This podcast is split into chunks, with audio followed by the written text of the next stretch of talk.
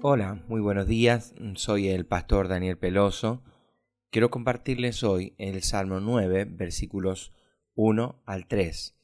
En estos versículos el salmista da gracias a Dios por las victorias ya ganadas, aunque todavía está en lucha. Dice, Te alabaré, oh Jehová, con todo mi corazón, contaré todas tus maravillas, me alegraré y me regocijaré en ti Cantaré a tu nombre, oh Altísimo. Mis enemigos volvieron atrás, cayeron y perecieron delante de ti. Aunque el salmista está en dificultades, alaba a Dios, no solo con los labios, sino con todo su corazón. No es fácil alabar a Dios cuando uno está siendo atacado por el enemigo. El salmista lo hace porque Dios es el centro de su vida. Fijarse en las maravillas que Dios ha hecho nos lleva a una adoración genuina de corazón. Altísimo es un nombre antiguo de Dios que enfatiza su señorío sobre todo. Además de adorarle por lo que él ha hecho, el salmista le adora por lo que es. Esta es la verdadera adoración.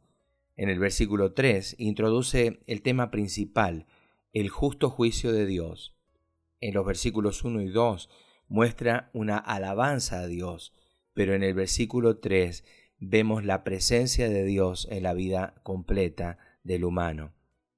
Si pensamos cada día en las cosas que nos ocurren, podríamos ver más cosas buenas que malas, desde que el sol sale por la mañana sin hacer nada, hasta todo el proceso de respirar que ocurre en nuestro interior es un milagro no hay nada que ocurra por casualidad.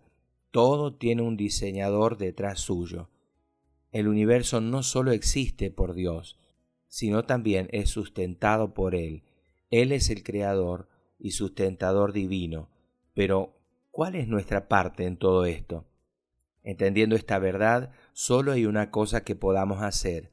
Alabaré al Señor con todo mi corazón.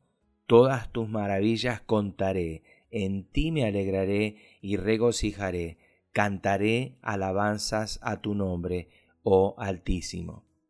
¿Cuántas personas existen hoy en día con alabanzas por sus inventos, por sus descubrimientos, por sus actos solidarios? Entonces encumbramos a estas personas por su bondad y los elevamos al título casi de santos. Pero pensemos en nuestra vida. ¿No ha hecho Dios más que cualquier persona? El salmista lo sabía y por eso no podía dejar de alabarle. Cuando sus enemigos crecían, Dios le protegía. Cuando estaba caído, Dios le levantaba. Cuando sufría enfermedad, Dios le sanaba.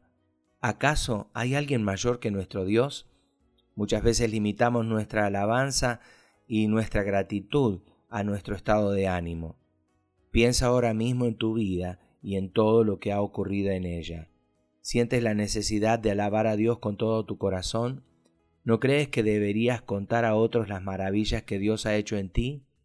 Dios merece nuestra alabanza por siempre, y nosotros tenemos motivos más que suficientes para hacerlo, y sobre todo para contar a otros las grandes maravillas que Dios ha hecho por nosotros.